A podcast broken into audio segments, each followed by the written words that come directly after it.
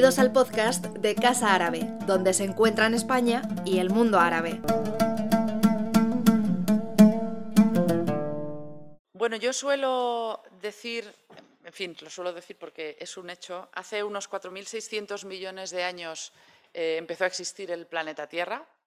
Hace aproximadamente 200.000 años eh, se ubica el origen de la especie humana y por ponerlo en magnitudes más comprensibles, es como si el planeta llevara existiendo 46 años, la especie humana llevaría cuatro horas sobre el planeta y la revolución industrial significaría un minuto de esos 46 años.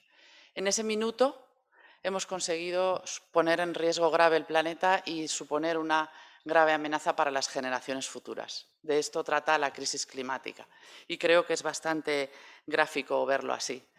Por eso creo que lo único que podemos hacer en el punto en el que estamos es hablar del cambio, eh, es hablar de, generar conciencia, por supuesto, y informes como el que presentamos esta tarde contribuyen a ello, pero cada vez estoy más convencida de que ya incluso es tarde para generar conciencia, que es una cosa que lleva mucho tiempo, y creo que tenemos que eh, identificarnos los que queremos cambiar el, porcentaje que representamos de la sociedad, que creo que es creciente, y ponernos directamente a cambiar la forma de vida que tenemos, porque si no, no hay forma de que la vida en el planeta siga siendo sostenible y sobre todo siga siendo sostenible y no robemos el futuro a las generaciones futuras. En Casa Árabe tenemos claro que nuestra tarea es sumarnos a este cambio. Tenemos claro que, en la, que particularmente en la cuenca del Mediterráneo desde, para toda la Unión Europea, pero también los vecinos eh, del norte de África y, por tanto, de la ribera sur del Mediterráneo, este tema es crucial. Nosotros en Casa Árabe nos dedicamos a la diplomacia pública y nos dedicamos a, a difundir la cultura, el arte, la arquitectura, la ciencia, el deporte de los países árabes en España y a contribuir a que las sociedades se conozcan mejor, también a proyectar España en estos países árabes y trabajamos en algunas áreas temáticas con mucho ahínco y con mucha convicción. Una de esas áreas temáticas es la igualdad entre hombres y mujeres y otra de ellas es la crisis climática y el cambio climático. Por lo tanto, eh, estamos profundamente agradecidos a la Fundación Alternativas por habernos elegido para presentar este informe Movilizaciones y Emergencia Climática en la vecindad sur y en Turquía. Es un informe exhaustivo, riguroso, muy completo, que ha coordinado Ichaso Domínguez de Olazábal, que es al mismo tiempo la coordinadora del panel de Oriente Próximo y el Norte de África de la Fundación Alternativas y que va a estar hoy aquí con nosotros. Es un informe que engarza a la perfección cómo la crisis climática se, se engarza, valga la redundancia, con la crisis social, con la crisis social y económica, eh, con movimientos políticos, con cuestiones de gobernanza y creo que es un gran acierto esta visión eh, transversal que lo que nos está diciendo es que la crisis climática va a afectar a todos y cada uno de los aspectos de nuestras vidas. Es un informe que habla también de algunos países específicamente, de Marruecos, de Túnez, de Egipto, de Líbano, de países que son eh, importantísimos para España, importantísimos para la Unión Europea, que son nuestros vecinos cercanos, que son vecinos con los que eh, también tenemos, por desgracia, una brecha de desigualdad enorme y cuyo bienestar nos interesa por generosidad y nos interesa por egoísmo, por las dos cuestiones. Yo os quiero dar la bienvenida a los autores del informe, a los participantes en, esta, en este debate de hoy. Creo que va a ser un debate rico y dinámico que va a moderar Vicente Palacio, el director de Política Exterior de la Fundación Alternativas, con su buen hacer, con el mismo buen hacer que está, eh, con el que está desempeñando su trabajo en la Fundación Alternativas, una fundación cuya sensibilidad social y progresista queda, queda evidenciada en el abordaje de temas como estos, de temas que requieren esa sensibilidad por parte de todos nosotros.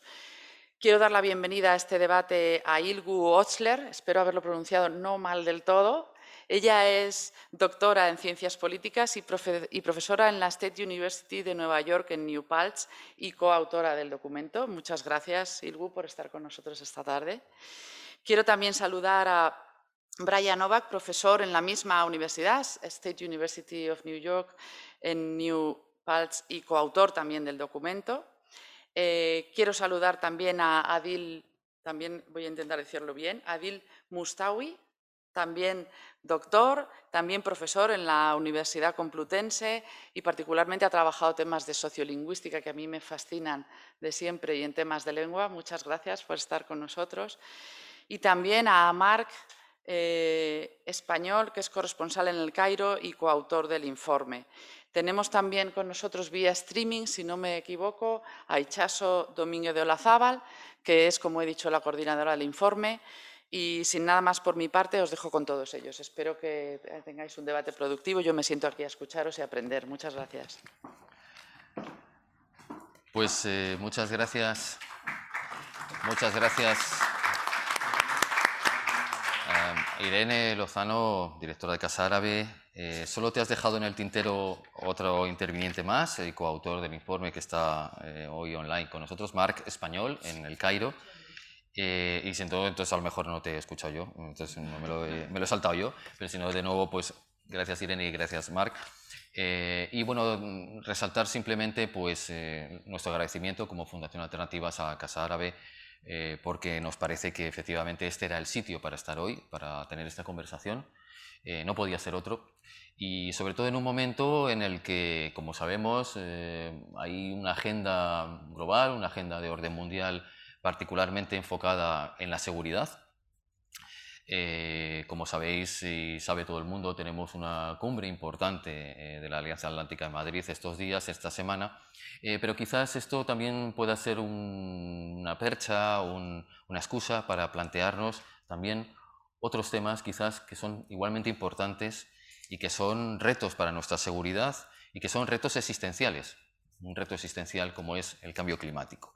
Eh, esto es algo estructural, no es algo coyuntural que venga y vaya, sino que es algo que nos va a acompañar, eh, ya está ahí, lleva mucho tiempo y nos va a acompañar todo el siglo.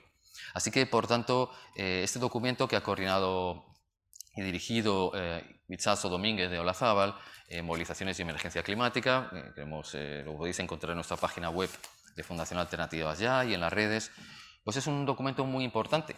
Es un documento que mm, se dirige un poco a, abordar esta cuestión realmente existencial para nuestra vecindad sur, para países que son eh, muy importantes para España. Son países realmente estratégicos, eh, desde Marruecos a Turquía, desde Egipto a Líbano, Túnez. Eh, bien, todos ellos son países muy importantes y conectados más al sur con un Sahel del que desde luego pues también provienen retos muy importantes.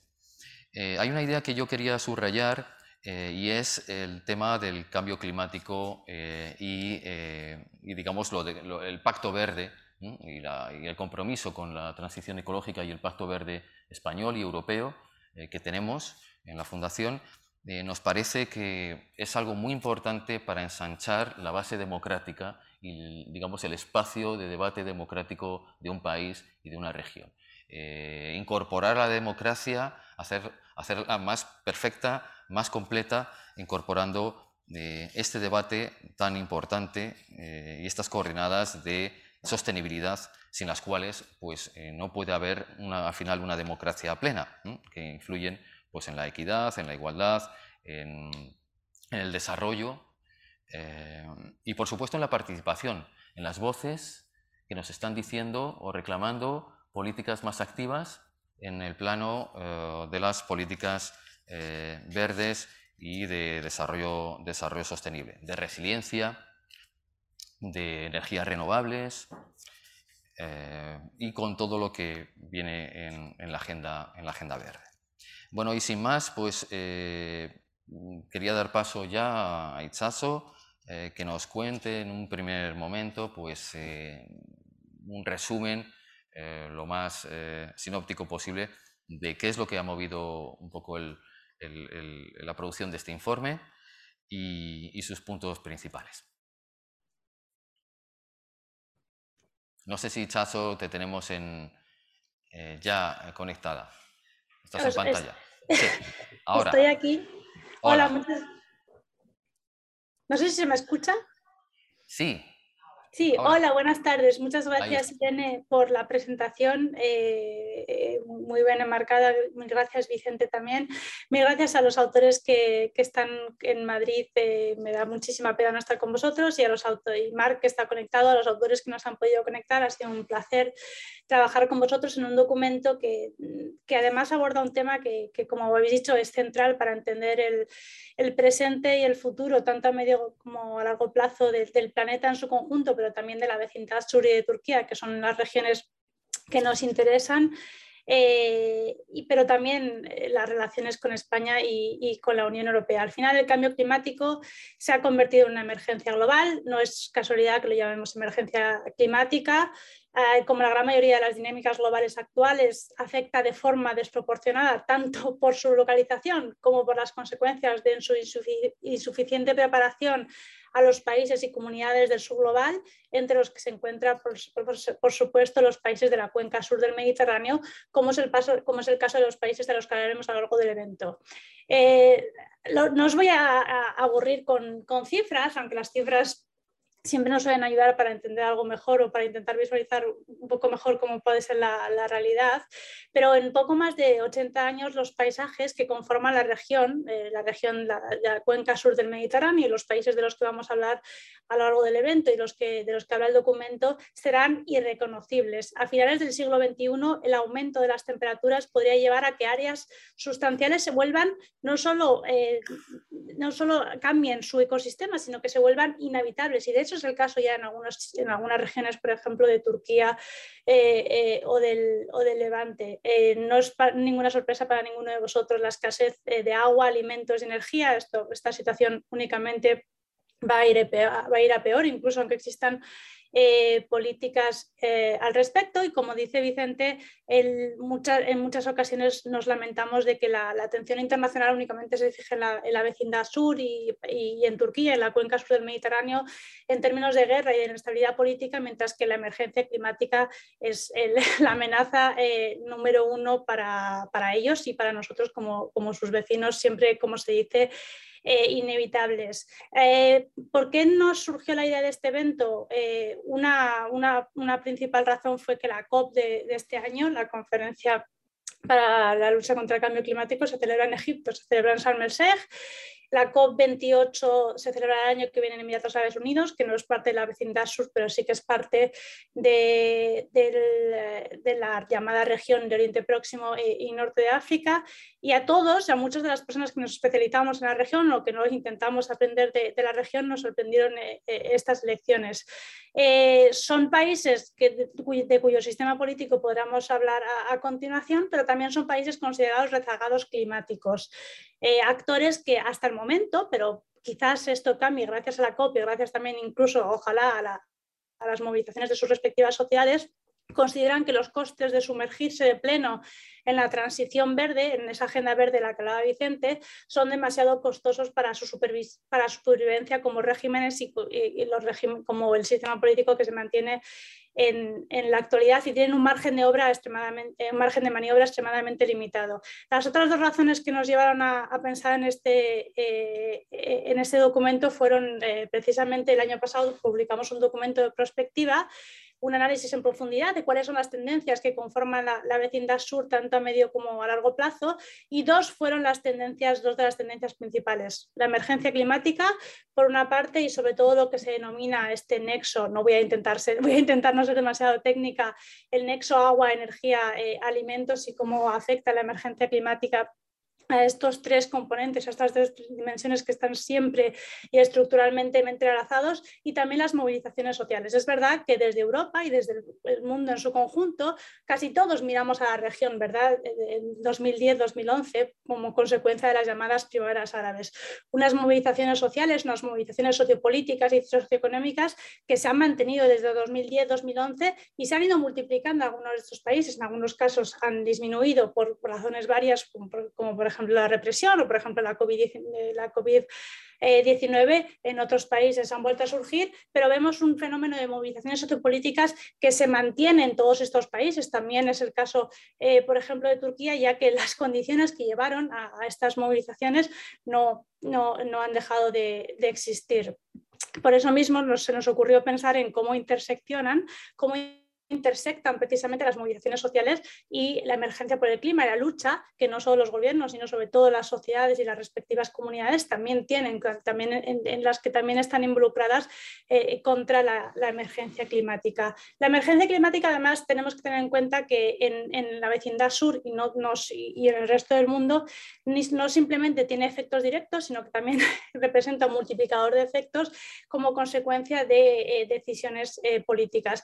Irene de gobernanza, es clave tener en cuenta cómo los problemas de gobernanza de estos países han hecho que las consecuencias del cambio climático, de la emergencia climática, eh, se multipliquen, sean eh, aún eh, más negativas. También tenemos que tener en cuenta la poca participación política pero esto lo podremos ir hablando a lo largo del, evento, que, los, que, las respectivas sociedades han podido tener a la hora de decidir si se toman decisiones o si es necesario tomar decisiones, o incluso a, eh, si, existe la necesidad de tomar decisiones con respecto eh, a la emergencia climática. Tenemos que tener en cuenta también la estructura económica de, estos países, tanto los países productores de petróleo, para los cuales la transición verde, la transición climática es eh, lógicamente mucho más difícil, pero también otros estados que también se pueden considerar rentistas, aunque no aunque no, sean, aunque no sean productores o, poseedores de, hidrocarburos, y cómo en este caso también existen potentes obstáculos internos por parte de los regímenes y las élites para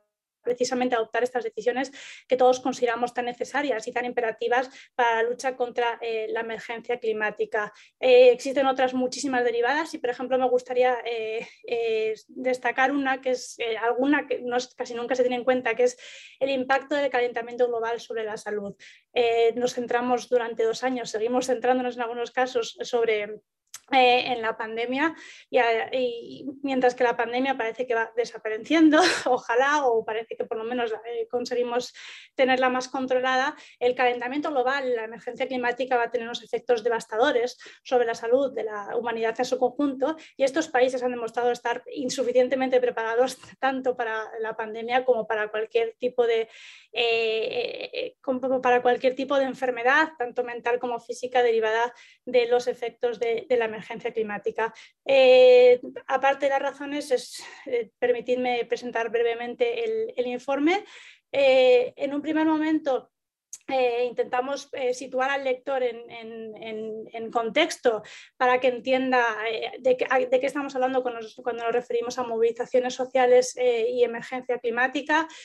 hay un, capítulo de, Ismail Nur, que, también, que ahora mismo reside en Egipto, nos ayuda a entender este estado de la cuestión. De hecho, es muy interesante entender cómo la emergencia climática, los efectos de la emergencia climática también tuvieron un papel, quizás no un papel central y por eso casi nadie se refiere a ellos en, la, en, el, estallido de las revueltas antiautoritarias de 2010 eh, y 2011. En el capítulo también se habla de cómo se han ido creando redes transnacionales de activistas eh, por el clima. Eh, no, solo no solo existen movilizaciones por el clima como aquellas a las que se referían nuestros autores, sino que también poco a poco como la emergencia climática es un fenómeno transnacional, al final también tiene todo el sentido del mundo que los activistas por el clima o que aquellas personas que quieren, que consideran que es necesario luchar contra la emergencia climática o hacer eh, incidencia con sus gobiernos y con el sistema internacional para la emergencia climática también se unan y unan sus fuerzas, por ejemplo, con respecto o frente a la celebración de estas conferencias de, las COP. Luego tenemos un capítulo de Luis Sánchez en el que habla de, un concepto que parece eh, muy eh, apabullante, pero es un concepto que, podemos entender perfectamente si entendemos el capítulo, como es el de conflictividad socioambiental y más allá de simplismos nos ayuda a entender, por ejemplo, cuál es, eh, eh, cuál es la relación, que no causalidad, algo muy importante, como siempre decimos los profesores, entre conflicto y emergencia climática y también entre movilidad y emergencia climática. Pasamos a los capítulos por países. Turquía eh, representa un caso de estudio muy particular y tenemos a, los dos autores del capítulo, a Brian y a Ilgu, Marruecos eh, con Adel, Mark con el caso de, Egipto y luego tenemos un capítulo de Túnez a cargo de, de Bedirhan Motrou y Judami Mziudet, perdón. Y, el caso de Túnez es un caso muy particular, ya que como todos sabemos, aunque ahora no quede claro cuál vaya a ser el futuro del país, eh, eh, era la única democracia de, la región y de hecho en el proceso de adopción de su constitución se logró, los activistas por el, clima lograron incluir una mención al cambio climático, a la emergencia climática, era algo sin precedentes en la región de Oriente Próximo y el norte de África, pero también podemos ver cómo estos activistas por el clima se han ido enfrentando a cuestiones estructurales que han conseguido mantenerse presentes y han impedido que el gobierno adopte decisiones eh, eficientes para la lucha contra la emergencia climática desde el punto de vista político y desde el punto de vista también económico. Y luego, por último, el caso del Líbano, también un caso muy particular en el que también las movilizaciones que han tenido lugar a lo largo de este último país, eh, de estos últimos años en el país, eh, en 2015, pero sobre todo la revolución, lo que los propios libaneses llaman la revolución de 2019, tienen un, efecto, tienen un vínculo muy particular con la lucha contra la, la emergencia climática y sobre todo con un término que también abordarán nuestros nuestros autores como es esa idea de la justicia climática, ¿verdad? No se trata únicamente de la lucha contra la emergencia climática, sino de la lucha contra los, efectos, los impactos que tiene la emergencia climática en el día a día, en la dignidad y en la justicia social de los, de los ciudadanos y de las comunidades.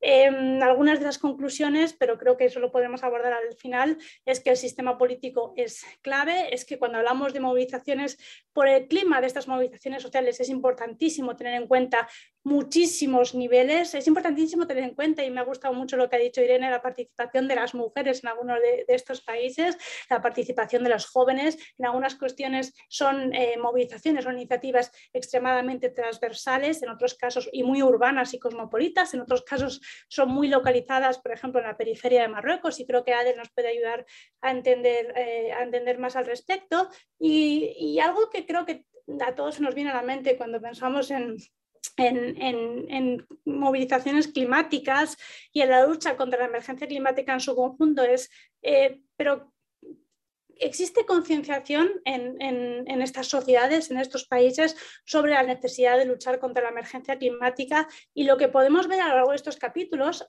es que sí que existe cada vez más mayor concienciación, pero sí que existe el, el, el dilema, sí que existe e, esa paradoja que también, también empieza a surgir en algunos países de Europa, existe desde algunos años en esos países de Europa sobre cuáles deberían ser las prioridades inmediatas, pues por ejemplo lo hemos visto con el caso de la energía, pero también cuáles deberían ser las prioridades al medio y largo plazo, que es salvar nuestro planeta y salvar nuestra, nuestra posición en, el planeta, en el planeta que habitamos. Y en algunas movilizaciones por el clima estos dilemas, estos debates se han visto muy claro. Y había activistas, por ejemplo en Túnez, que apostaban por cerrar una fábrica que producía, que, contaminaba de, forma considerable el, medio ambiente y, todos los ecosistemas de alrededor, mientras que había muchísima gente, muchísimos trabajadores y muchísimos eh, habitantes de esas zonas que decían, está, muy bien que queráis estar a la, fábrica por, los impactos, por el impacto que tiene sobre,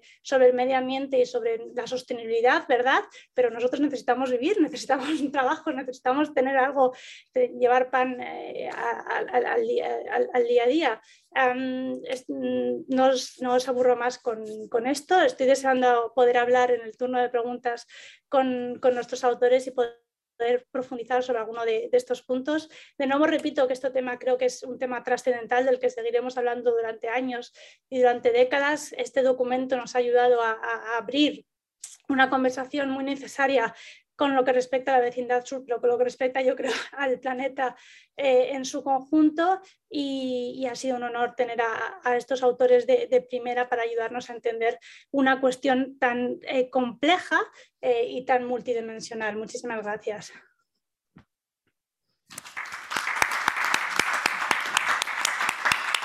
Pues muchas gracias, Ichazo. Merecido aplauso porque la verdad es que el resultado ha sido eh, mucho más que óptimo. De nuevo, ha sido un gran trabajo y sí que vamos a compartir una conversación con algunos de los autores del, documento.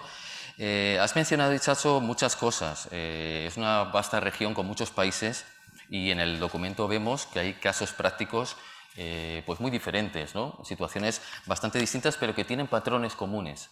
Y en relación a lo que has dicho, Isaso, yo he apuntado algunas, así que quiero dejar encima de la mesa, antes de dar la palabra a Brian, eh, eh, a Brian eh, Obak, que es uno de los coautores del, capítulo sobre Turquía. hay rasgos comunes en estos países. primero, afrontan desafíos comunes mm, relacionados con el cambio climático. Habláis mucho en todos los países eh, y en los casos concretos, en los estudios de caso, de la desertificación, de la presión hídrica, o sea, las guerras del agua, absolutamente fundamentales, eh, del aumento de la temperatura, mm, del, aumento del nivel del mar, mm, zonas costeras, de prácticas depredadoras como el turismo masivo, eh, que tiene a veces pues, consecuencias muy negativas. Son también países que dependen de los hidrocarburos mucho, en exceso. O sea, tiene una dependencia de hidrocarburos muy alta. Y esto también, eh, pues estructuralmente, los, condiciona mucho.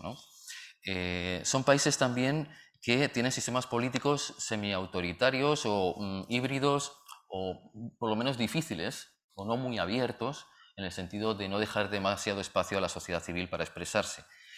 Y luego son países eh, de Marruecos a Turquía, de Egipto a Túnez, el Líbano, todos los que habéis eh, tocado, eh, en los que se echan en falta una demanda, una demanda eh, mayor por una agenda verde, por una agenda sostenible por parte de la población. O sea, todavía falta masa crítica, todavía falta masa crítica, según los estudios Ichazo que has, que has coordinado, que es la sensación que nos ha dado, faltan esos países masa crítica que empujen esa dirección.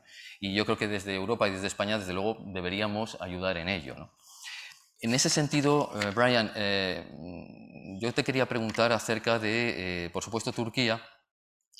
Y siendo que Turquía es un país fundamental, ¿no?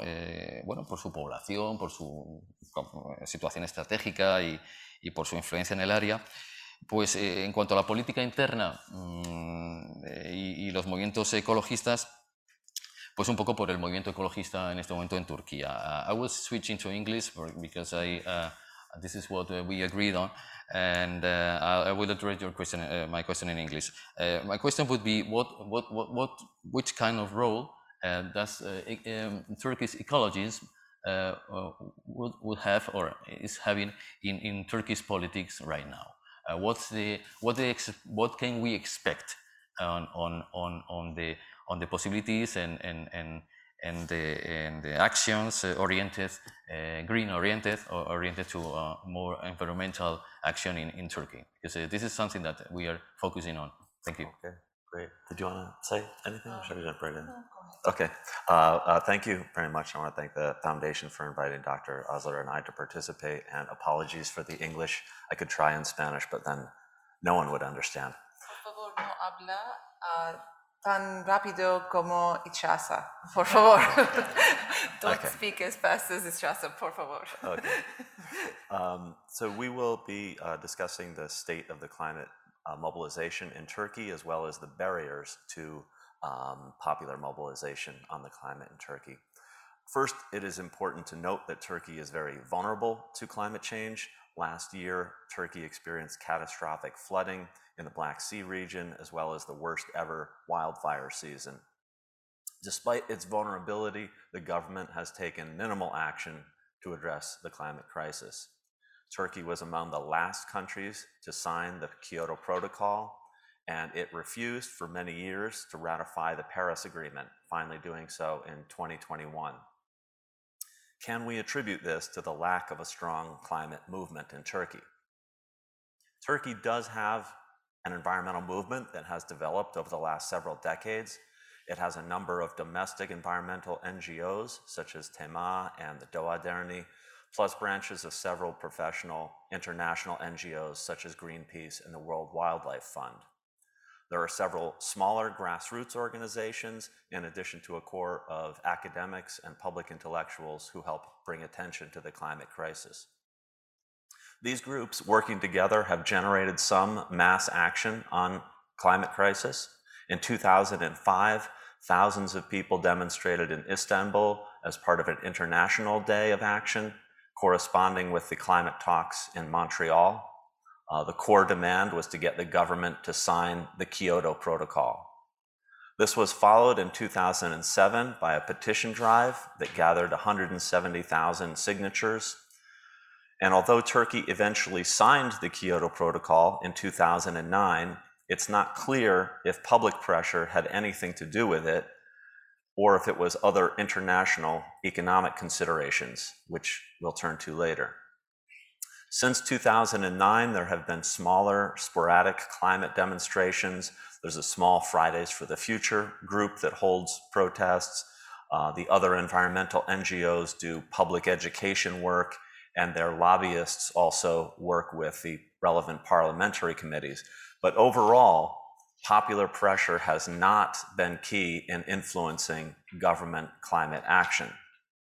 This leads us to ask why don't we see greater popular mobilization on the climate, and why is the influence of the environmental movement so limited? If we examine the economic, political, and cultural aspects of Turkish society, we see barriers to popular mobilization at all levels. Beginning with the economic, since the collapse of the Ottoman Empire and the founding of the Turkish Republic following World War I, all Turkish governments have placed a premium on economic development and growth. Given that European powers attempted to prevent the creation of the Turkish Republic, economic development and building a strong military were seen as existential issues for Turks. All other considerations are secondary. State led growth policies that characterized the early years of the Turkish Republic increasingly gave way to neoliberal growth policies, especially in the 21st century, which has seen very rapid economic growth in Turkey. GDP more than tripled in the last 20 years, and Turkey now ranks among the world's 20 largest economies. Nonetheless, it is still well behind the most developed countries of Europe, and that's the basis for comparison of Turkish government leaders. In our research, we had government officials say to us directly Germany's per capita energy consumption is twice as great as Turkey's, we will stop developing when we reach them. In addition, regular economic crises, including a severe bout of inflation that is currently plaguing the country, keeps economic issues at the forefront, not just for government officials, but in the public consciousness as well. There is growing concern about climate change, but public opinion polls show that climate ranks far below economic considerations in public concerns. One mitigating factor in regard to the economy is Turkey's desire to join the European Union. Turkey has sought EU membership, but in order to be accepted, it has to implement a number of policy reforms, including those around environmental policy and climate change. But despite this, the overall dominance of developmentalist economic policy hinders climate action. So that's the economic context.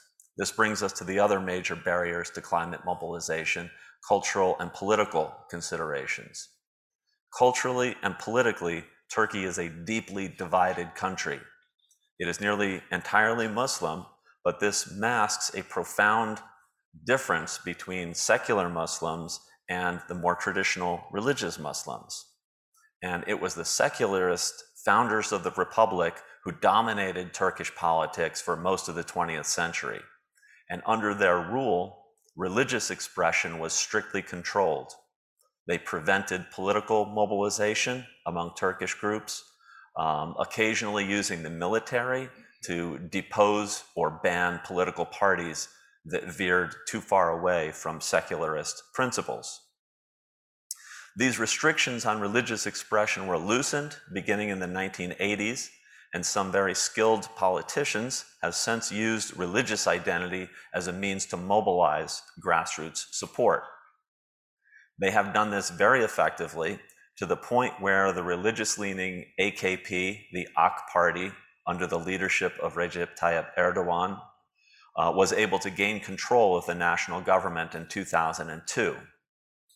In the course of that political struggle, religious and secular identities were reinforced, bringing to the fore divisions that split the country's population almost exactly in half between the religious and secular identities. These divisions are explicit and they can be very bitter in both politics and in daily life. How does this relate to the climate and the environment?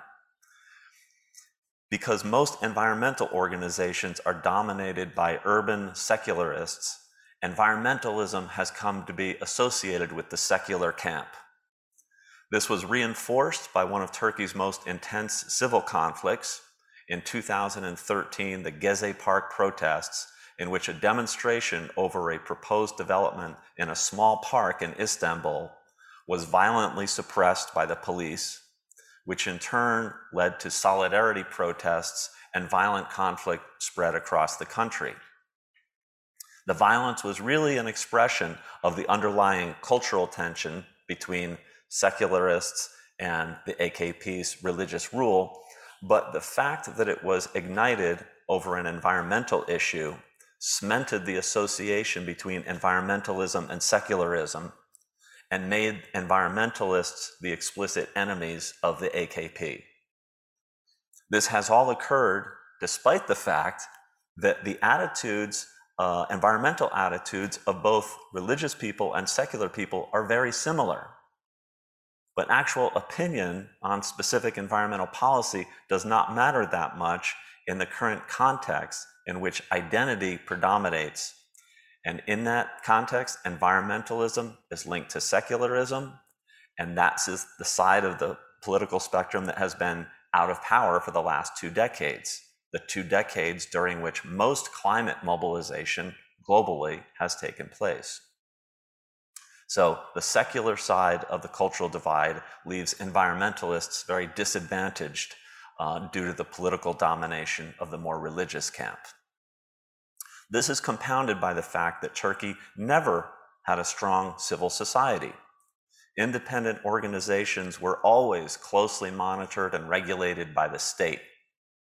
There were brief openings in the late 20th century that allowed for more independent groups to form and even engage in intermittent mass political action, including environmental action. But since the rise in power of the AKP in the 21st century, there has been a shift back to autocratic control of civil society. The imprisonment of journalists, scholars, and others has created a climate of fear and hopelessness among critics and it has made it difficult to build popular mobilization around the climate or any issue. Environmentalists and others who are opposed to the AKP uh, have largely abandoned hope of making any policy changes under AKP rule, and instead they have placed their hope in electoral politics. In the meantime, Erdogan and the AKP continue to advance massive development projects and they have failed to curb greenhouse gas emissions. But while most environmentalists place their hope in regime change, the irony is that the opposition parties are unlikely to be much better. Even though the opposition parties opportunistically use environmental issues to critique the AKP regime, a close examination of their policy platforms shows that they have the same developmentalist agenda. In short, prospects for popular mobilization around climate change or the implement, implementation of effective policies are very dim. Economically, there is a deeply entrenched commitment to developmentalism. Culturally, religious divisions tend to obscure environmental issues. And politically, we have a public that is preoccupied with economic crisis and pessimistic about movement politics and an autocratic regime that views environmentalism as an opposition plot. All of this undermines climate mobilization. Despite this grim outlook, we do see, we do see some small remote hopes for change. First, there have been sporadic mobilizations against particular development projects, nuclear plants, hydroelectric dams, mines, power plants. These are important because the resistance is not primarily urban secularists, but rural populations whose livelihoods is directly impacted by development. These are traditional AKP party supporters who are opposing AKP development policies. At times, these mobilizations have been aided by the secular environmental organizations, making for very powerful coalitions. This has only resulted in some limited victories, but they offer a glimpse at what could be a broad-based, urban, rural, religious, secularist, environmental mobilization that could advance real climate change policy. How could this happen? One vital ingredient is already in the mix. Environmentalists have built organizational capacity. They have, been, they have not been able to effectively mobilize the masses due to the barriers we discussed, but the pieces are in place for them to do so. Sadly, the other part of the puzzle, it may take a crisis for those pieces to come together. We mentioned the disasters that have been hitting Turkey with increased frequency, the devastating fires in the south, the flooding that has plagued, the Black Sea coast. Inevitably, there will be more to come, and this could reach a critical threshold that would galvanize the public towards policy change. This appears to be the only way forward for popular climate mobilization. Short of this, improved climate change policy in Turkey will likely only be externally instigated. EU requirements have forced even committed developmentalists to implement environmental and climate change measures. So, ironically, Turkey's deep desire for further development and to join the ranks of the wealthiest and most developed European nations could at the same time force it to better adhere to international agreements and treaties that require better environmental policy. We see these as the only paths forward in a context in which, in which Turkey is otherwise trapped in a cycle of neoliberal economic development, social division, and political dysfunction that spelled disaster for the climate. Sorry, I couldn't end on a happier note.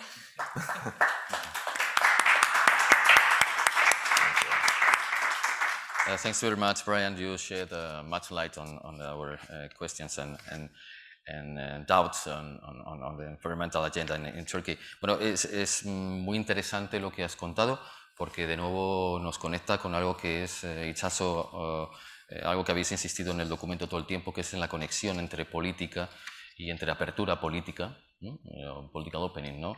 O sea, y, y, la agenda, y la agenda medioambiental. En ese sentido, mmm, vamos de Turquía ahora hasta Marruecos, eh, otro país central para nosotros. Y yo sí que le quería preguntar a Dilmo Staoui, eh, profesor eh, en la Universidad Complutense de Madrid, investigador muy reconocido y amigo también de esta casa y, de, la Fundación. En relación a, a, tu capítulo, tú tratas mucho los casos locales, o sea, la política local como un, como un elemento de transformación de transformación progresiva. Y pones muchos ejemplos, hablas ahí de Benzbin, de, de, Zagora, todos estos casos eh, en los que las mm, comunidades locales bueno, pues han, estado, mm, ¿no? han hecho muy visibles sus demandas en distintos, en distintos aspectos eh, que tenían que ver con la justicia medioambiental o el equilibrio ecológico de sus territorios. Eh, Marruecos desde hace unos meses está en un nuevo ciclo político, como sabemos, eh, donde hay muchas dudas en torno a, bueno, a dónde va en este momento. Yo te quería preguntar de nuevo, todas las, eh, todas las demandas por justicia social y medioambiental y económica, eh, ¿cómo están conectadas con, el, con, con, las demandas medioambientales? Es decir, ¿qué, qué, qué virtualidad, qué desarrollo político eh, puede tener estas, estas demandas medioambientales que se van agregando a nivel local a un, a un espacio nacional? ¿Eres optimista o crees que, que digamos, se va a mantener eh, digamos, a un bajo nivel? Vale, pues nada, yo antes, que, antes de responder a la pregunta también me gustaría eh, agradecer a la Fundación Alternativas, en concreto a Echazo la invitación para contribuir en este trabajo en este informe sobre la situación de los impactos de, ¿no? del cambio climático en, en, la vecindad sur y en concreto el sur del Mediterráneo en este caso. Yo no soy experto en cambio climático, pero soy, he hecho trabajo sobre movimientos sociales en Marruecos, entonces mi trabajo realmente es un mapeo de los principales movimientos sociales eh, y, eh, y, de organizaciones de la sociedad civil que se mueven en contra de los efectos del cambio climático en Marruecos. ¿no? Y antes de responder, me gustaría un poco eh, contextualizar mi respuesta diciendo que Marruecos sigue siendo una sociedad todavía rural, eh, donde casi más de la mitad de la población sigue viviendo en el, ámbito rural y, que la economía de, Marruecos sigue siendo una economía agrícola, o sea, casi el 18% del PIB en Marruecos sigue dependiendo de la agricultura y casi el 3,5% de la pesca. Eh, diciendo esto, eh, hay que decir también que los impactos del cambio climático son muy fuertes en Marruecos. ¿no? En Marruecos le cuesta casi eh, un 3,5 del PIB en, en, luchar contra la degradación del medio ambiente, con lo cual es una cima muy alta, ¿no? Eh, teniendo en cuenta que casi son eh, mil dirhams per cápita al año, y eso es mucho en Marruecos. ¿no? otro dato muy importante y también muy preocupante en Marruecos es el, el la media de, que se estimó en 2020 del, estrés hídrico per cápita en Marruecos, que casi son 630 metros cúbicos per, per, per persona, que es muy debajo de la media y que es lo que está generando casi una crisis de, agua en muchísimas regiones de Marruecos. ¿no? Son datos un poco que contextualizan por qué hay movimientos sociales en Marruecos y por qué la mayoría de estos movimientos se ubican en el contexto mucho más urbano y mucho, eh, mucho más eh, eh, rural y mucho, mucho más al sur, donde el nivel de desertificación es cada vez más alto. ¿no? Eh, y otro dato también muy preocupante es que las actividades económicas, eh, tanto industriales como turísticas, se centran casi en la costa, ¿no? tanto del Mediterráneo como del Atlántico, ¿no? Eh, con casi el 80% de las actividades industriales y el 53% de las instalaciones turísticas en, en, ambas costas, tanto del Mediterráneo como del Atlántico. ¿no? Y esa es la principal preocupación de la población marroquí, ¿no? Eh, tanto urbana como rural, eh, ¿no? que, es la escasez del agua y la situación de, de, caos también urbano que se han creado en muchísimas ciudades como Casablanca, Tánger, eh, Marrakech, Fez, Mequines, las grandes ciudades de Marruecos. ¿no? y esto, pues diciendo esto, pues tendría que insistir en que todos esos impactos del cambio climático están afectando mucho más a la población rural. Eh, que ha desarrollado distintas estrategias de adaptación, prácticamente dos. Una de ellas, o bien eh, la inmigración interna o internacional, y eso lo hemos visto aquí en España, como ha aumentado la inmigración marroquí en los 20 años, eh, las últimas décadas, o bien a través de otra estrategia que es la pluriactividad, es decir, casi la mayoría de los agricultores marroquíes ya no pueden vivir exclusivamente de la agricultura. ¿no? Y eso es lo que demuestra cada vez más la preocupación eh, de parte de la población, sobre todo rural. Eh, por esos impactos y por la falta, digamos, de unas políticas claramente.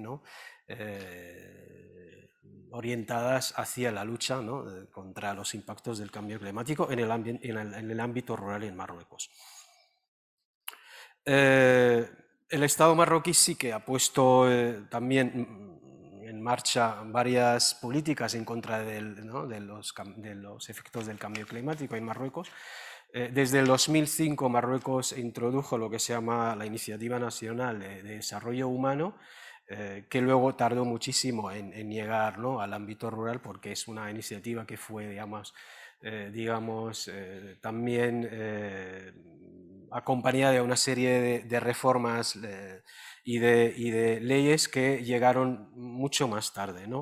Eh, por citar algunas eh, acciones del gobierno de Marruecos, eh, desde el 2003 se creó lo que es la Ley de Protección y Conservación del Medio Ambiente, el plan también de Marruecos Verde en 2018, y, que es un plan que se llevó a cabo y que todavía es, vigente, la Ley 2800 de Gestión y Eliminación de Residuos Sólidos, la ley 77, comúnmente conocida como eh, la ley de cero plástico en todo Marruecos, y luego el, Plan eh, Nacional de Desarrollo Sostenible, y luego el, Horizonte 2030, que es un plan nacional sobre el clima. Pero eh, todas esas acciones realmente y estrategias no han respondido como se debe, porque las voces críticas en Marruecos que, que, reclaman cada vez más ayudas, cada vez más acciones más concretas, ¿no? y de Marruecos, al margen de todas las orientaciones y todas las, diríamos, que, que vienen aparte de otros informes, como los informes ¿no? de, del grupo de expertos intergubernamentales ¿no? en cambio climático, que también alertan bastante la situación de Marruecos, eh, la, la, situación sigue siendo igual porque las políticas realmente no son tan efectivas, sobre todo en el, en el, en el, en el ámbito rural. ¿no? Todas esas iniciativas se vieron también acompañadas por digamos, una serie de formas de movilización social y de activismo que yo en mi trabajo mapeo, que casi a partir de mediados de los años 80 emergieron algunos grupos aislados en varias ciudades y algunos también, eh, algunas comunas muy, muy al sur de Marruecos que empezaron a, lanzar la voz y, criticar un poco la, situación tan, tan preocupante, sobre todo de estrés hídrico en Marruecos. Eh, el activismo medioambiental en Marruecos mm, eh, siempre ha sido también un poco yo diría, mm, mm, invisible en la medida en que este activismo medioambiental se ha solapado también con, con, otras demandas que no tienen nada que ver solamente con el clima, sino también con, eh, la, con las desigualdades sociales, con la situación de pobreza que viven muchísimas comunas rurales en Marruecos y también por la, la, la crisis estructural que, que hay en, ¿no? Económicamente en Marruecos desde los años 80. ¿no? Acompañadas también de esa política neoliberal del gobierno de Marruecos y, este, y el deseo también del productivismo dentro de esa economía capitalista, que también ah, jugó un papel importantísimo en la degradación cada vez más del medio ambiente. Eh, y hay muchísimos informes, aparte de los que se hicieron por parte de las autoridades marroquíes muy críticos, como Attack Maroc en 2015, ¿no? que realmente los datos son, son bastante preocupantes. Eh, en cuanto a los movimientos sociales que yo mapeo en mi trabajo, eh, la mayoría de estos movimientos que luchan por el clima apuntan también a la responsabilidad no solamente del gobierno del Estado marroquí, sino también a las multinacionales que, tienen intereses evidentemente en Marruecos. Y sobre todo las multinacionales que que en parte el, Estado marroquí no puede controlar ni puede sancionar porque, claro, generan eh, puestos de trabajo y también, eh, en parte, ¿no? hay acuerdos y convenios con estas multinacionales. Eh, por ahí un ejemplo, el caso de la, la comuna de Bensmim, que es una comuna que yo tuve la, la, la ocasión de visitar en 2010, que está a 10 kilómetros de una ciudad muy conocida en Marruecos, hasta casi a las puertas del Atlas, la ciudad de Ifrán, eh, para que eh, os deis cuenta de que realmente como esas multinaciones también eh, provocan también una, y degradan ¿no? la, situación cada vez más. Bensmim es una comuna que antes gestionaba y explotaba un poco los recursos acuáticos de una fuente que se llama ahora Inifran, que anteriormente tenía otro nombre, eh, un nombre bereber, y de hecho la compañía euroafricana del agua, que es propiedad de un magnate francés que se llama Nicolas Ontaki, que en 2005 firmó un convenio con el Estado de Marruecos para explotar esta, esta fuente, pues eh, la explotación de la fuente pues, provocó evidentemente una degradación y un, eh, para la comuna evidentemente y todos los agricultores de, la zona. ¿no? Por dar un ejemplo de cómo las multinacionales también juegan un papel importante. En el caso del Estado marroquí, del ejemplo que yo eh, mapeo también mi trabajo, es como también la explotación minera en Marruecos y sobre todo en La Plata, en la región de, de, que es una región que está a 160 kilómetros de una ciudad que se llama Ouarzazate y a 130 de una ciudad que se llama Rashidia, eh, como la compañía marroquí Manajim Maghrib, que es una sociedad metalúrgica también y de explotación de la plata, pues eh, afectó bastante a, las capas freáticas de la zona, del agua, y sobre todo, y cómo eh, la pobreza ha aumentado y cómo también eh, los recursos eh, naturales de la zona se vieron muy, muy afectadas por las explotaciones mineras. Por dar un dato importante, eh, el movimiento EMDIR, la vida de 96, que nació en, justamente en esta localidad de EMDIR, em, ahí existe el mayor depósito de plata en, en todo el continente africano. O sea que para que también se den cuenta de la importancia también de los recursos que existen en, estas localidades y que realmente no se aprovechan para nada por parte de, la población eh, local. ¿no? Entonces, estos movimientos también eh, es muy importante distinguir estos movimientos que no solamente luchan por los impactos y los efectos del cambio climático, sino por las injusticias sociales y políticas y económicas que todavía existen en Marruecos, evidentemente, y por una, digamos, una marginalización estructural desde casi la independencia de Marruecos, eh, acompañada también de esta política, como he dicho, neoliberal y capitalista, que lo que ha hecho es, mm, afectar bastante a, a, la mayoría de la población marroquí, evidentemente. ¿no? Con lo cual, esta noción de activismo medioambiental en Marruecos mm, es muy compleja porque este activismo siempre, siempre eh, se solapa con el otro tipo de activismo social, político, económico, ¿no? porque las demandas no solamente tienen que ver con los impactos del cambio climático, sino son demandas eh, sociales básicas, ¿no? de carreteras, de acceso a agua, electricidad, eh, degradación del medio ambiente y falta de protección por parte del Estado. ¿no? Con lo cual, el activismo medioambiental en Marruecos es un activismo que realmente eh, no se distingue del resto de los activismos ¿no? sociales y políticos. Me gustaría también eh, compartir algunas sensaciones con, con, con la gente presente aquí, porque yo haciendo este informe realmente eh, me di cuenta de que yo también encarno este modelo de adaptación, porque yo viví casi la mitad de mi edad en Marruecos y la otra mitad en España, y lo que yo había observado es que eh, hay una falta de una simetría total, ¿no? o sea que eh, esta simetría total, la ausencia de una simetría total, provoca evidentemente que exista también distintos niveles de asimetrías, ¿no? a distintas escalas. ¿no? Está evidentemente la, asimetría eh, global, es decir, cómo las multinacionales eh, explotan y, no se ven sancionadas en ningún momento. Eh, la asimetría también existe entre cómo el propio Estado y las compañías y, las empresas del propio Estado también afectan. ¿no? Eh, bastante a la, población, eh, sobre todo rural. Y la asimetría otra también es que la mayoría de los movimientos sociales que luchan en Marruecos por el cambio climático y por los impactos del cambio climático se sitúan mucho, mucho al sur y la mayoría de estas comunas son comunas bereberes, con lo cual es otra asimetría, con lo cual la dimensión étnico, cultural eh, y social está mucho más presente ¿no? en estas asimetrías. Igualmente interesante también sería analizar en profundidad eh, los cambios que la introducción de la economía de mercado ¿no? en Marruecos, neoliberal sobre todo, ha causado en, el Estado social marroquí.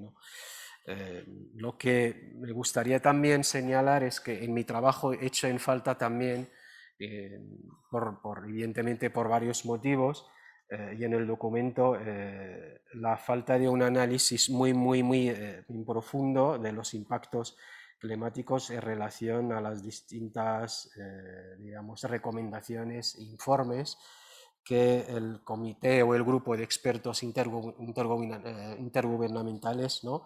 Eh, hacen de, ¿no? sobre todo en Marruecos, en relación con este nuevo escenario político y geoenergético ¿no? que estamos viviendo en la, en la, en la franja ¿no? sur del Mediterráneo. También por, no he podido analizar también las dependencias energéticas y, cómo esto a su vez eh, se relaciona con las crisis climáticas y los conflictos socio-medioambientales en Marruecos. Que también en el informe eh, se hace también una, eh, el, trabajo de Luis Sánchez señala que en Marruecos hay más de 18 conflictos socioambientales quizás, ¿no? y esto también hay que señalarlo y quizás vamos a tener más conflictos. ¿no? Con lo cual, mm, me gustaría también señalar que, el gobierno marroquí está bajo presión, eso es lo que yo he anotado en distintos informes que había consultado, eh, la presión de la economía eh, internacional, de mercado, eh, la lógica del productivismo, ¿no? También afecta bastante ¿no? a, a, varias, varias comunas y a varias localidades, sobre todo en el ámbito rural, y eso tiene un impacto también sobre los recursos naturales. ¿no? Eh, si, te parece, podemos intentar luego volver para cerrar el, el, círculo. Yo creo que el, análisis mm, súper exhaustivo que nos estás dando nos está, la verdad es que iluminando muy claramente dónde están las claves del, problema. Eh, yo te había preguntado al principio y has dado un estupendo rodeo a la cuestión, no rodeo, sino es una inmersión en realmente encontrar las raíces de, eh, de esas demandas. Una pregunta que nos queda igual que en el caso de Turquía es cómo se canalizará en el futuro esos movimientos sociales y políticos Mm, de manera mm, práctica, de manera positiva eh, en el área. ¿no? Pero por volver eh, y dar la vuelta al mapa e irnos con Marc Español, que está en el Cairo, creo, eh, ahora, si no, si no nos equivocamos. Marc, si nos estás escuchando, ¿verdad? Sí. sí Mar, ¿qué tal? Buenas tardes. Pues eh, verás, precisamente estábamos comentando al principio con, la directora, con Irene Lozano, acerca de, la difícil situación en la que vive Egipto y en la que se puede encontrar en los próximos meses. En verdad, sobre todo bueno, los bienes básicos como, el pan, ¿no? Eh, algo que también en, en tu capítulo eh, creo que mencionas también, entre otras muchísimas cosas. y yo te quería preguntar mm, si puedes, lo más de manera más concisamente posible, nos puedes dar una respuesta sobre eh, cómo ves la cumbre de Sharm el Sheikh en noviembre, eh, cómo crees eh, o qué expectativas crees que podemos tener en relación a, cómo se van a visibilizar esas demandas sociales que tú analizas en, el capítulo. Creo que eres ligeramente, ligeramente pesimista. Eh, y sobre todo en relación a la crisis alimentaria en la que mm, nos estamos metiendo en este momento y que podría afectar de plano eh, a Egipto en concreto. ¿no? Eh, una crisis alimentaria que tiene que ver, como explicáis en, los documentos, en los capítulos, con el cambio climático en general, con la desertificación, con la falta de agua, y luego otros factores como el encarecimiento del transporte y, por supuesto, las restricciones en este momento a la compra de, eh, a la exportación de, cereal de, la zona de, Ucrania y de Rusia. ¿Qué crees que va a pasar en Sharm el Sheikh y, cómo lo ves? Muchas gracias, eh, Vicente. En principio también espero que se me escuche bien. Yo estoy teniendo unos problemas de conexión, pero espero que, aguante bien. También querría empezar por agradecer, claro, a Casa Árabe por organizar este evento, a Fundación Alternativas por apostar por este documento, en especial a Icha Domínguez por coordinarlo. Uh, teniendo en cuenta lo que comentabas ahora, Vicente, es verdad que una de las cuestiones que más nos interesaba sobre el caso particular de Egipto es que es un país que está muy expuesto a cualquier eh, alteración del clima, cualquier alteración medioambiental. hay elementos como, por ejemplo, la fuerte dependencia que tiene sobre el agua eh, del Nilo, el rápido crecimiento demográfico, la concentración de población ah, a, lo largo del Nilo, que ejercen mucha presión sobre unos recursos que son ah, sin duda limitados y por lo tanto cualquier eh, alteración ah, del clima del medio ambiente es susceptible. veo que se me corta el vídeo, espero que me escuchéis. Se ha ido la, se ha ido la conexión, no sé si podemos retomar. Eh, volvemos. Perdón, no sé si me escucháis al menos, sé que os ha Te escuchamos, pero no te vemos. Pero puedes seguir, si mientras te escuchemos, puedes seguir. Bueno, lo intentamos. Em, lo, que, lo que estaba eh, viniendo a decir es que um, Egipto es un país uh, muy, uh, muy susceptible a que cualquier tipo de cambio eh, en el clima o en el medio ambiente pueda eh, acarrear eh, consecuencias muy negativas, sobre todo por los recursos muy limitados que tiene, y por lo tanto es importante entender qué está haciendo al respecto y cómo lo está haciendo y con quién lo está haciendo. como comentabas, por ejemplo, sin ir el año pasado ya vimos cómo ya pudimos documentar, como por ejemplo numerosas cosechas en el país se vieron muy afectadas por consecuencias atribuibles huidas al cambio climático, en algunos casos hasta un 50%, y en un país evidentemente con un equilibrio muy delicado en términos de seguridad alimentaria, pues es una cuestión muy sensible, pero después también vimos otros fenómenos como por ejemplo inundaciones en el, en, el, sur, en la gobernación de Asuán, es una zona desértica y por lo tanto muy poco preparada para hacer frente a este tipo de, desafíos, como el mar en algunos momentos volvía a, saltar, por decirlo de alguna manera, a la ciudad de Alejandría. Por lo tanto, todos estos eh, elementos hacen que la situación, el panorama, ah, bueno, sea ah, o requiera ah, actuar con urgencia para mitigar y adaptarse a estos efectos del cambio climático y también para otorgar un mayor peso a las políticas verdes. En concreto, sobre la COP27 y el rol que puedan tener organizaciones de la sociedad civil, no soy muy eh, optimista. Eh, en primer lugar, por una cuestión eh, muy básica que también mencionamos en el documento, y es de que la ciudad que va a coger la cumbre va a ser Sharm el Sheikh, que al final no deja de ser una ciudad en el sur del Sinaí, muy apartada de los grandes núcleos urbanos del Cairo y a es una ciudad de muy difícil acceso para mucha gente y suele ser, al fin y al cabo, pues la ciudad predilecta eh, del gobierno para organizar eh, foros eh, como la COP27 o, tantos otros. sí que el gobierno ha dicho que le gustaría dejar un espacio para que se puedan expresar ciertas críticas o para que puedan tener lugar ciertas movilizaciones, pero no creo que nadie contemple algo que no sea una mera escenificación, porque al fin y al cabo, algo que también intentamos reflejar en el, en el, informe es que ah, el contexto eh, de Egipto para que la sociedad civil activa en cuestiones eh, medioambientales ah, no es nada propicio para que florezca, para que pueda llevar a cabo eh, sus actividades. Al final, las organizaciones activas en esta materia se encuentran relativamente en sus albores, en sus inicios, y por lo tanto un contexto tan hostil contra la sociedad civil, ah, pues evidentemente limita mucho eh, su margen de, posibilidades. Y en el fondo eh, también hemos visto como en los últimos años pues el gobierno ha buscado en este ámbito aliados que le puedan resultar más cómodos, como por ejemplo inversores, emprendedores ah, o empresas sociales, en lugar de ah, organizaciones por ejemplo, de, derechos humanos que lleven a cabo eh, algún tipo de acción de, o de fiscalización de la acción eh, del gobierno o que puedan eh, tener unas, unos tipos de acciones un poco más directas, tanto en, en, las acciones en sí como también en las reivindicaciones que plantean. Por lo tanto, en, en la pregunta concreta de qué es lo que espero o qué espacio espero que se le dé o qué tan optimista soy con el papel de la sociedad civil en la COP27, la verdad es que no mucho. Bueno, muchas gracias.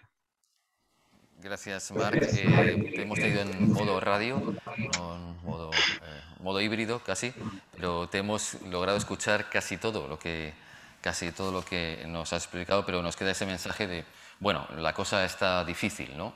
Está complicada. Eh, bueno, yo antes que abramos un corto espacio para las preguntas del público y de y del chat le quería, le quería formular otra pregunta lo más breve posible.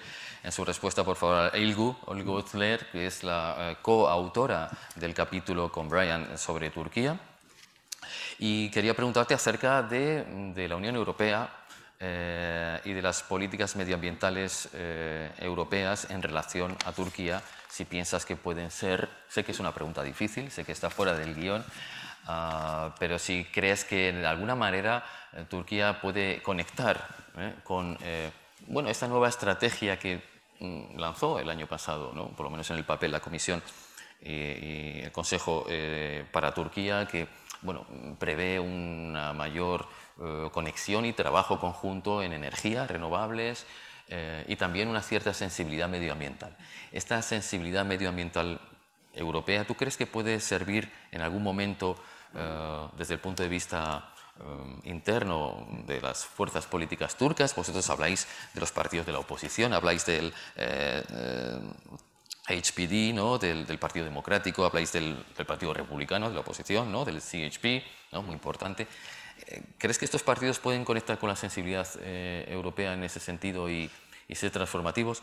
Uh, so my question would be how transformative could be the, the, the link uh, between Turkey and the European Union as it comes when it comes to, to the environmental agenda? Is there any possibility de, de opening the, that space uh, for, for the political parties? Or? Okay. Um, déjame pensar un poco ah, sobre ah, sí. eso, porque um, uh, prima, primera vez, uh, gracias para invitarnos, uh, para, um, para escribir este, este artículo. Um, it's, it's, gracias. Y gracias a Carmen Rodríguez, mi amiga de Universidad Autónoma, Autónoma, en donde yo estaba este semestre con Fulbright. Y gracias a Casa Árabe porque um, uh, yo uh, solamente presenta en las Casas Árabes en España porque Fulbright tenía una conferencia en Casa Árabe en Córdoba y presenta allá y aquí estoy. Entonces, um, uh, pero tu pregunta es muy interesante porque Turquía ahora tiene una relación como uh, casi fallecido con, con europea, ¿sí? Es, es, no es una buena relación ahora. Uh, había mucho progreso uh, durante los primeros años de este gobierno de AK Party, pero después de unos años, este progreso se cortó por razones otros de cambio clima o de medio ambiente. ¿sí? Es, ah, puede ser um, sobre ah, las relaciones con CIPRA o las relaciones sobre um, uh, desire of Europe to accept Turkey. Like hay muchas um, diferentes cosas que podemos decir que por qué esta relación no es muy buena ahora. Uh, pero qué puede decir es que las leyes en Turquía han cambiado durante uh, el progreso del capítulo sobre medio ambiente y muchas nuevas leyes uh, se habían introducido en Turquía para medio ambiente. ¿sí? ¿Qué puede decir es que europea uh, o de um, comunidad eh, internacional no está progresando sobre cambio, eh, cambio de clima um, muy um, uh, como as aggressive as it needs to be. ¿Cómo se dice? No. ¿Cómo sería necesario? ¿Cómo sería eh, necesario? Entonces, por ejemplo, París se dice que um, hay una um, eh, eh, uh, nationally intended nationally determined intended contributions, NDICs. No sé cómo se dice en español. Um, pero esos, esos son uh, de uh, punto de vista de, de los gobiernos. y European Union tiene una nueva política, pero esta política es developmentalist también, ¿sí? No es, no es sobre, um, vamos a, um, es, crecimiento con responsabilidad, no es sobre, vamos a reducir uh, nuestra consumption, right? Um, eh, entonces, uh, eh, entonces, Turquía puede decir, uh, Europe, ustedes uh, tienen muchos planes, pero tus planes no es, no tiene equidad, ¿sí? Global. Y Morak tiene más cosas que decir sobre eso. Turquía es una grande economía, ah, pero no es tan grande como ah, Alemania. Um, pero, como digo, que Turquía ha, tenía um, uh, advantages, uh, ventajas uh, para querer entrar a European Union porque había um, cosas cambiado como leyes sobre cambio de clima. o sea que de alguna manera hay elementos que pueden actuar como incentivo, incentivize, Sí, sí, sí. eh, digamos, esta agenda eh, por la parte de, de- de interna, ¿no? doméstica de- de- de- de- del gobierno, que es que una posibilidad de que eso ocurra. Sí.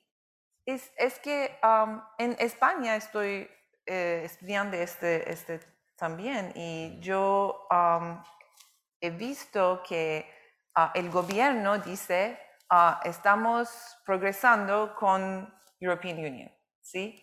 Um, pero um, había personas, sociedad civil en, en España, quien, quien dice no es, no es um, ah, enough, Es suficiente. no es suficiente, ¿sí? Tienes que tener más, ah, más que... ah, entonces, ah, no sé si, ah, si hay muchas ventajas de querer o entrar a European Union, pero no es suficiente desde el punto de vista de um, medioambientalista ah, sociedad civil. Sí, sí, está, está entendido. Muchas gracias. Eh, bueno, yo creo que mm, vamos a ir eh, concluyendo poco a poco, o más bien perfilando algunos aspectos. Eh, antes yo quería dar la palabra a, a quien quisiera utilizarla en el público. Eh, seguro que hay alguna palabra que, eh, que nos eh, quería interpelar o hacer algún comentario eh, breve, un poco a los, a los coautores, incluso a Chazo, que nos está siguiendo. Eh, ¿Tenéis alguna pregunta por, por aquí? No sé si podemos hacernos con un, un micrófono. Eh, sí. Sí. Marc, por ejemplo, si quieres empezar. Sí. ah, muchas gracias.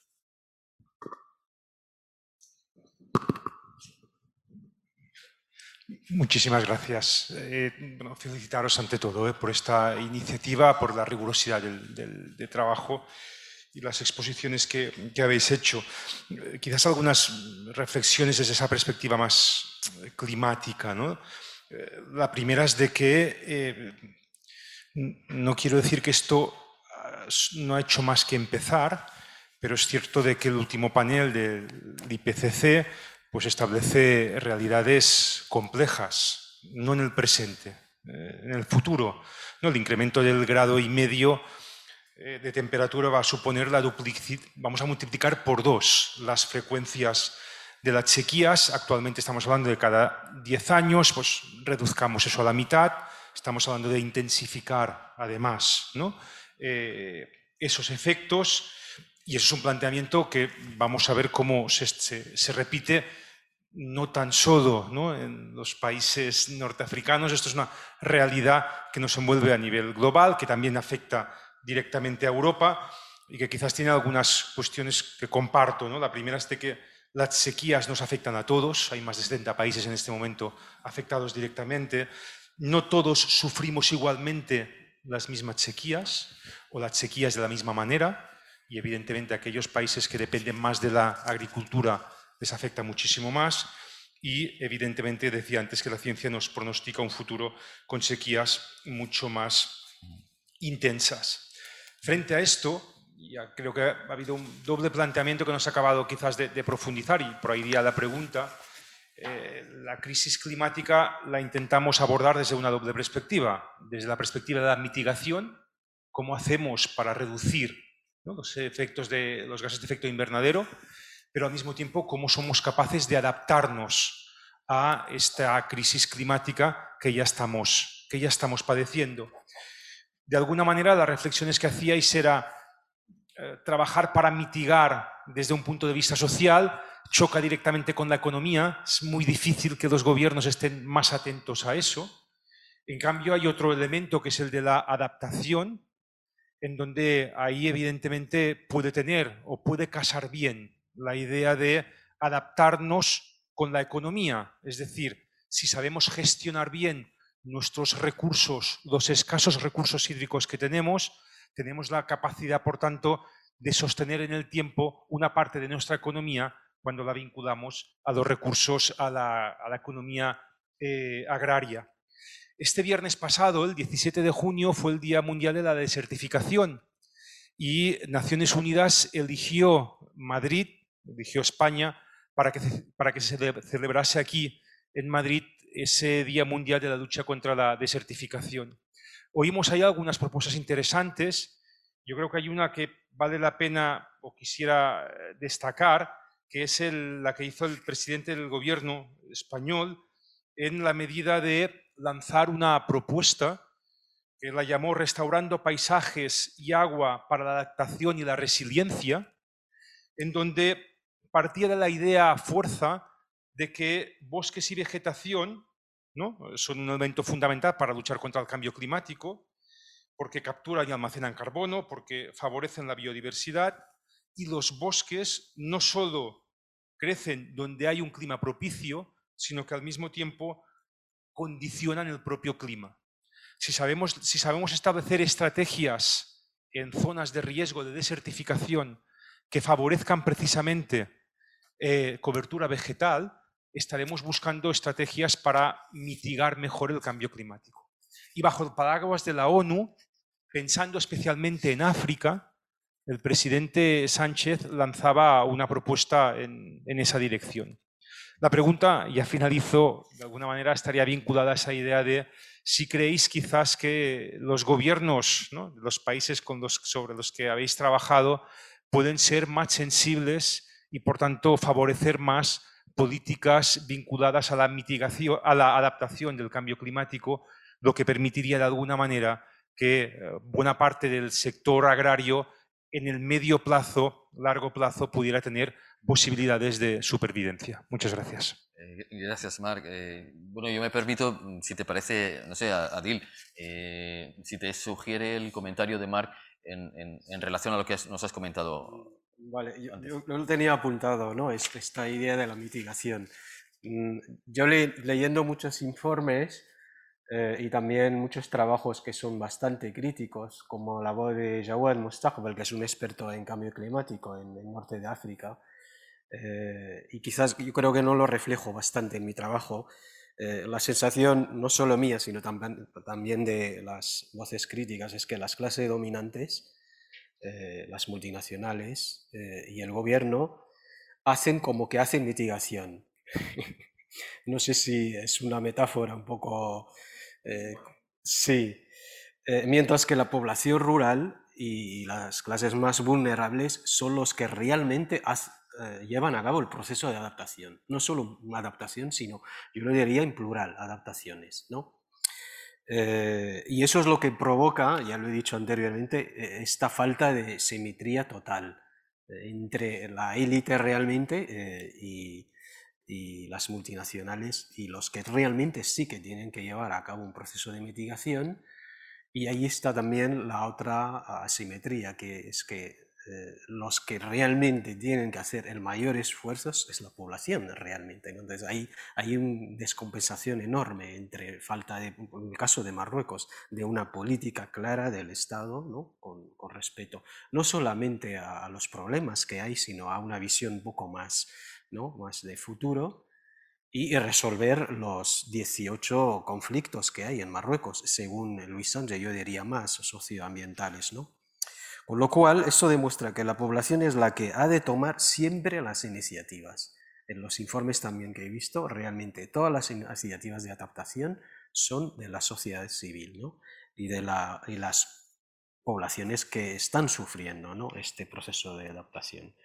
Eh, y, sobre todo, yo creo que eh, lo más preocupante es que el escenario nuevo climático es cada vez más vulnerable eh, y, susceptible de, ¿no? de, cambios que van a generar mucha más, eh, lo que también llamo una fragilidad socioeconómica de, de estas, ¿no? esta población que, que, es la que lleva a cabo el proceso de adaptación. Yo soy un poco más, quizás más pesimista en mi visión. Muchas gracias, Adil. Eh, bueno, antes de mm, cerrar, si te parece, Marc, no sé si, uh, Marc Español, eh, no sé si te daríamos dos minutos para que, si tienes algún comentario en esto de la mitigación adaptación, en el, en el caso, en el caso de, Egipto, si se te, viene a la cabeza un caso particular que sea relevante y si no, ya damos paso a Itzaso.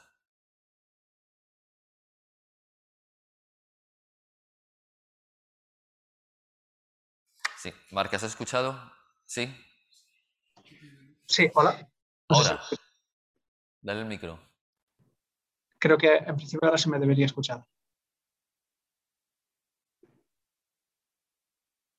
En relación a esto, ¿no? Es decir, eh...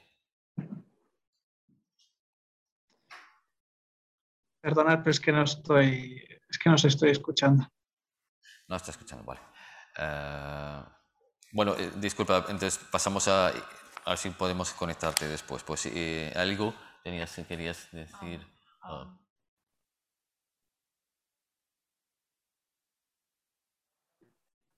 adaptar, sí, tiene una economía tan grande y puede adaptarse su mismo. Um, pero por esa razón, um, creo que, uh, y por razón de que movimientos sociales de, uh, uh, medioambientalistas son pequeños y um, ellos enfocaron en um, mitigación.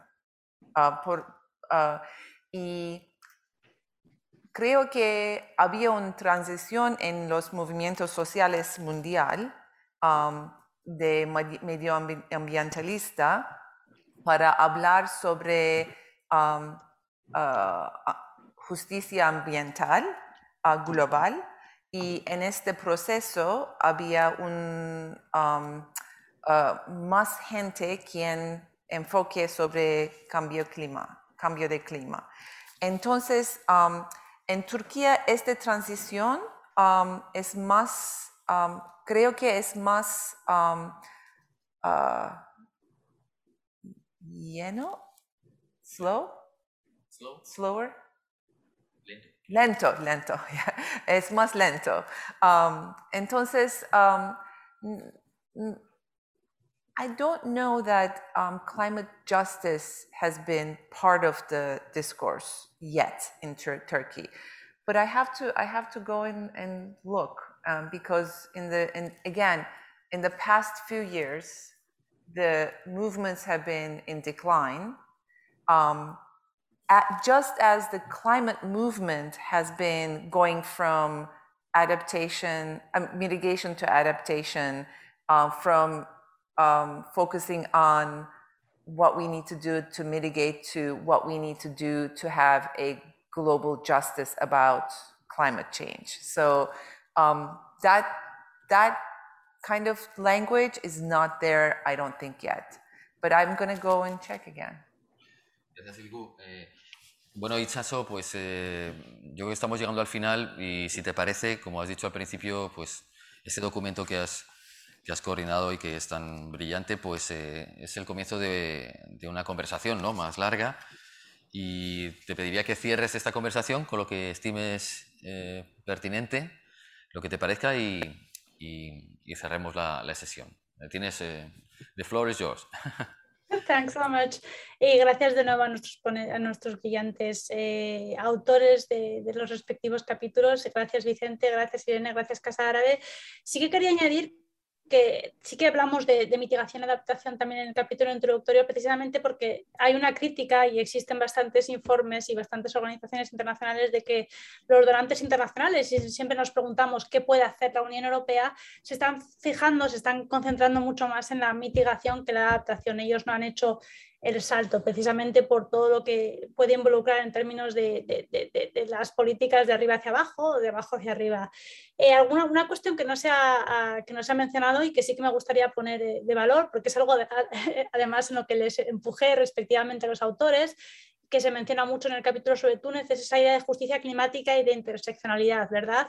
De que en, en estos movimientos por el clima, incluso aunque muchas veces no se explicite claramente, existe una conciencia creciente de que al final el clima es algo, o los efectos o los impactos de la emergencia climática es algo que afecta a nuestro día a día y a todos los aspectos de nuestra vida y que al final la justicia es algo que tiene que ser holístico, ¿verdad? Es algo que tiene que ser completo y es algo que tiene que incluir eh, tanto la justicia climática como la justicia desde el punto de vista de la igualdad entre hombres y mujeres, como la justicia desde el punto de vista socioeconómico y sociopolítico. Y eso es algo que se puede ver cada vez de forma eh, incremental en algunos de los discursos que, que, estos eh, autores han, han analizado tan, tan brillantemente.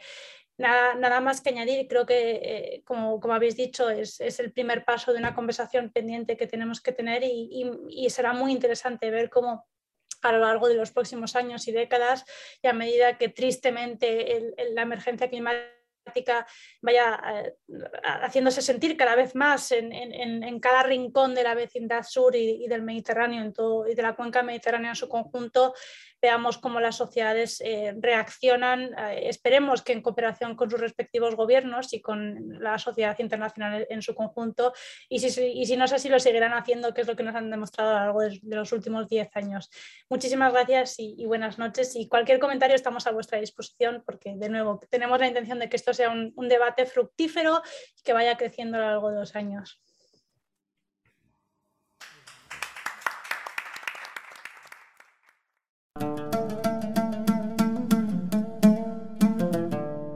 Gracias por escucharnos. Si quieres estar al corriente de todas nuestras actividades, consulta nuestra página web en www.casaarabe.es. También puedes seguirnos en nuestros canales en las redes sociales en Instagram, Twitter y Facebook.